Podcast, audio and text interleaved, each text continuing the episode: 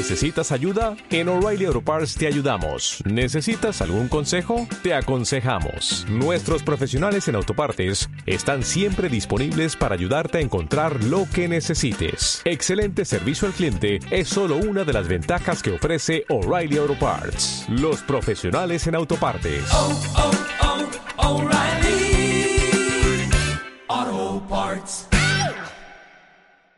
Sumamos a otro tertuliano, al director del CONICET Rosario, Florencio Podestad. Bienvenido a esta tertulia. Muy buen viernes. Te saludan Jorgelín y Diego. ¿Cómo andás?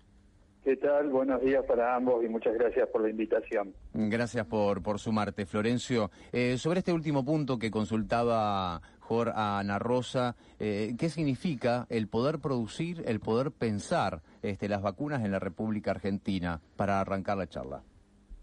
Eh, mira, esto es una especie de, caricia para el sistema científico argentino que se pueda hacer, eh, que se pueda producir la vacuna acá, ¿no? Este, eh, si bien no fue desarrollada en el país, pero eh, bueno, hay un argentino involucrado acá en el grupo Insur, que es el que va a financiar todo esto, y yo me estaba fijando las inversiones que tiene Insur en la Argentina y encontramos que son accionistas de laboratorios de LEA, de de Biogénesis Vagó, de Synergium, de un montón de empresas con base tecnológica. También, por supuesto, MapScience, que es la que, eh, que es una compañía de investigación y desarrollo de medicamentos biotecnológicos. Eh, y cuando, cuando uno piensa en todo eso, eh, lo importante es que si, si ellos vienen a hacer acá la vacuna es porque hay recursos que permiten realizarlo. Y esos recursos son los científicos y técnicos que conforman los equipos de trabajo de esas eh, empresas. Digamos, encuentran las condiciones estructurales, de recursos humanos, de tradición, em, de recorrido científico necesarios para hacer una inversión. Entendemos que la inversión es privada, pero todo el, eh, el ambiente, el clima que permite que esa inversión privada se instale aquí, eh, llega por un desarrollo público de la ciencia. Exactamente, exactamente, eso es lo importante, porque eh, con, con altibajos, digamos, pero Argentina ha venido apostando eh, a siempre a un desarrollo local de la ciencia.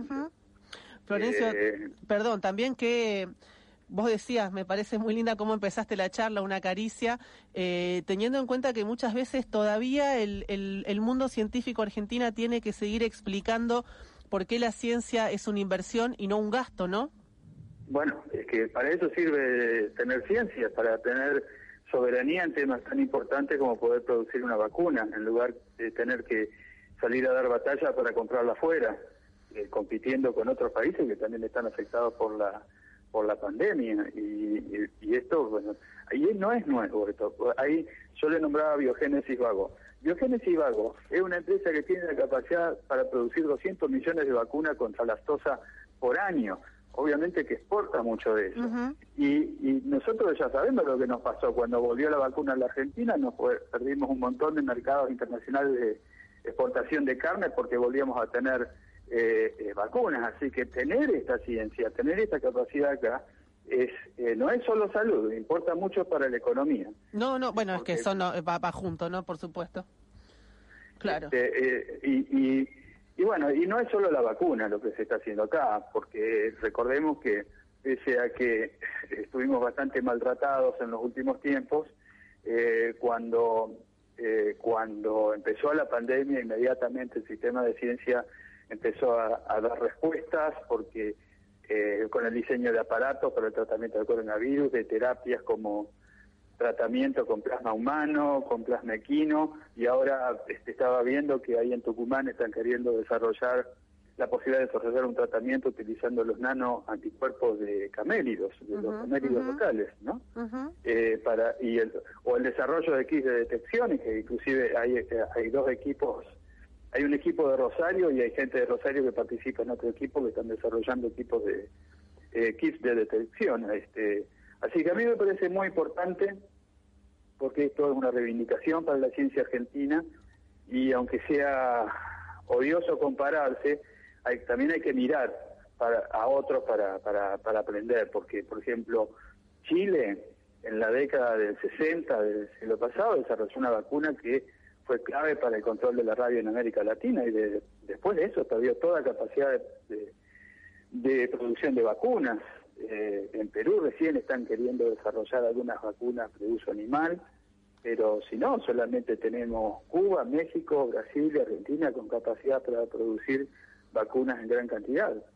Eh, Florencio, ¿y qué, particularidades tienen estos países que acabas de nombrar? Eh, que justamente está la República Argentina, eh, tenemos este, dentro del ADN cultural tirar abajo este, todo lo que tenemos y, por supuesto que es importante esto que estamos haciendo, que estamos escuchándote atentamente, de la comparación. ¿Dónde estamos parados? bueno, nosotros estamos bien, como te digo, por una cuestión de tradición y porque fuimos capaces de recuperarnos rápidamente. Eh, hay una acción del Estado muy importante acá, el ministro Salvareza le está dando otra impronta al, al, ministerio, va, que volvimos a ser ministerio. Entonces yo creo que eh, si tenemos una capacidad de respuesta tan rápida es porque lo que está instalado es muy fuerte, es muy fuerte. Entonces, en Latinoamérica nosotros estamos muy bien posicionados. Eh, yo te nombraba Cuba recién, bueno, sí, Cuba tiene mucha biotecnología y por eso pueden producir vacunas, pero no tiene mucho más tampoco, ¿no? Eh, no vamos a analizar las causas eso, pero tanto México como Brasil se caracterizan por fuertes inversiones en ciencia y técnica.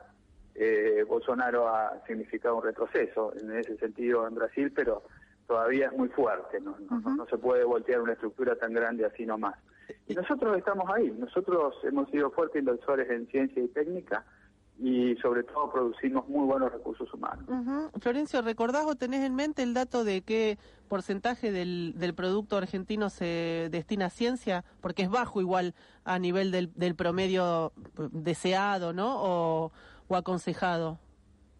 Sí, mira, hoy este, es, recontra bajo, mm. se vino se vino muy abajo eh, este, en los últimos tiempos, pero esto es una cuestión de es una anécdota en, ese sentido porque estamos en una crisis tan grande. No, no, seguro. Sí, sí ponele que será el 0,2%, una cosa así. Los otros días escuché el número, pero digamos, antes nos quejábamos cuando estábamos en el 0,5, bueno, ahora se desplomó.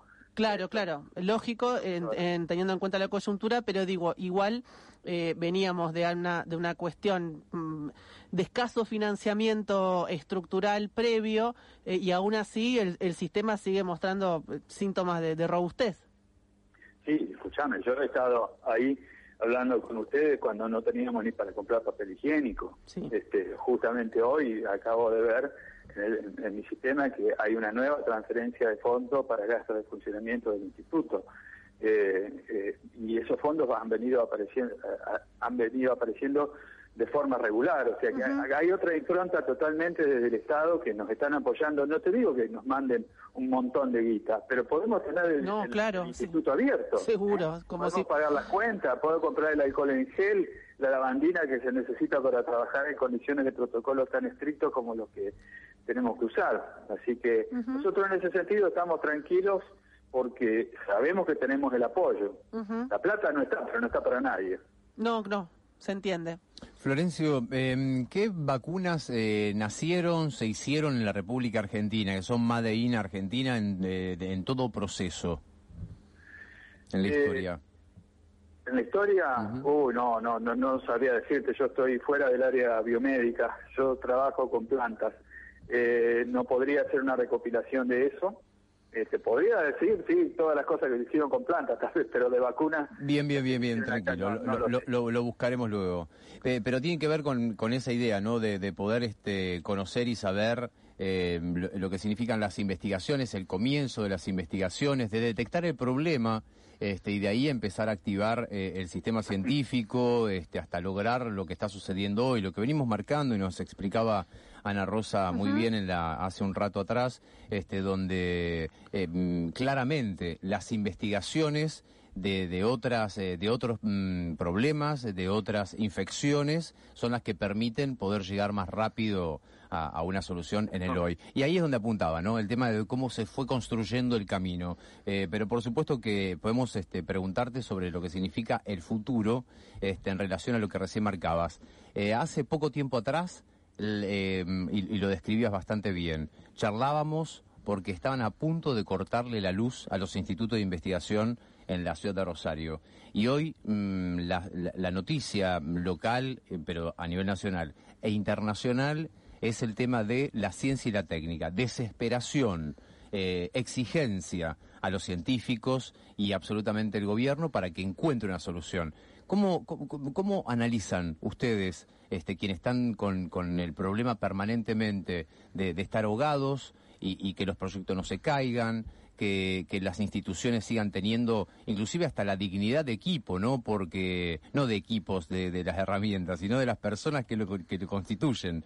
Eh, y estas cuestiones, ¿no? Cuatro años de depresión de todo el sistema y ahora empezar a, pensar nuevamente este, en una nueva trama. ¿Cómo describir todo esto? Mira, eh, no sé si voy a contestar adecuadamente tu pregunta, pero lo que yo te puedo decir es que el capital humano nuestro está intacto. Nosotros estuvimos, como todo el mundo, eh, durante la cuarentena sin ir a trabajar, todo el mundo cobraba su sueldo de todas maneras, pero realmente todo el mundo estaba ansioso por volver al trabajo. Eso no significa un cambio económico, esto eh, nosotros tenemos eh, nuestros empleos y nuestros salarios fijos, no hemos recibido ningún tipo de aumento, pero la gente se pelea por volver a trabajar. La gente quiere estar en el laboratorio y quiere seguir produciendo en ciencia. Y eso no se puede hacer si uno siente que no es apoyado desde donde tiene que ser apoyado, que es desde el Estado. Así que yo lo que te diría es que el estado de ánimo en general de los científicos argentinos es alto. Es alto porque tenemos esa esperanza de que las cosas van a ir más allá. Y, bueno, mira, y, volviendo sobre algo que dijiste recién, de la reconversión, de lo que hablaba este, Ana Rosa, de cómo de, una vacuna preexistente se pudo eh, hacerle un poco de ingeniería para lograr esta para el coronavirus. Acá también, acá tenemos un grupo que está siendo incubado ahí en BioR, en el predio del CCT, un grupo este, de pertenencia de, del que después creo que va a estar a Levila explicándolo, pero ellos estaban trabajando en un kit de detección del, virus del, papiloma humano e inmediatamente cambiaron para ver si pueden transformarlo en un kit de detección de coronavirus. Se han reorientado proyectos de investigación en curso en función de, de la urgencia, Florencio. Sí, Sí, mucho, y no es solo ese grupo, hay otro grupo de medicina, eh, este, el, bueno, el mismo Carbotazo está eh, también eh, colaborando con otros grupos, es decir, que si bien no era la temática central de investigación, va de nadie, porque era un virus desconocido, inmediatamente se pudo reorientar para atacar eso, ¿no? Y como decía hoy, es para lo que sirve la ciencia en forma práctica. Eh, es un desafío. Va, vos eh, es lindo también lo que contás esto del entusiasmo. Supongo que, que al científico de, corazón, de alma, y me imagino que es una profesión que solo se puede hacer con mucha pasión, eh, también lo debe, lo debe encarar. Digo, el resto de los mortales a lo mejor lo vemos con más miedo, desconocimiento, incertidumbre. Supongo que también para el científico es todo un desafío encontrarse con un escenario como el de ahora. Claro que sí, sí, claro que sí. Yo te te repito, hay mucha gente que, que quiere volver y lo difícil es que a, alguna gente hay que decirle que no. Vos no podés porque tenés más de 60 años. Claro, claro. por, las cuestiones. Ahí sí son mortales como nosotros. sí, sí, sí, desde luego. No, desde luego. Como todo, el mundo, sí. Eh, pero sí, es muy gratificante eso de ver las, las ganas que tiene la gente de trabajar y la facilidad que tiene para emprender nuevos desafíos este, cuando aparece así un, de la nada es el coronavirus y la gente enseguida este, se engancha para, para ver cómo le podemos hacer frente y en definitiva darle una respuesta a toda la sociedad, que para eso estamos. Florencio, eh, ha sido muy amable y muy claro también.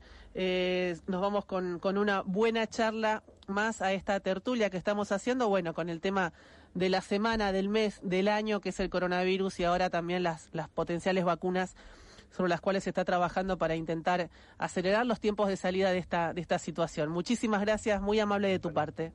Bueno, gracias a vos y ha sido un gusto tener mi primera charla con Jorge Lina. Mm, conversábamos. Para todos. Gracias, muchas gracias. Conversábamos con Florencio Podestá, director del CONICET Rosario.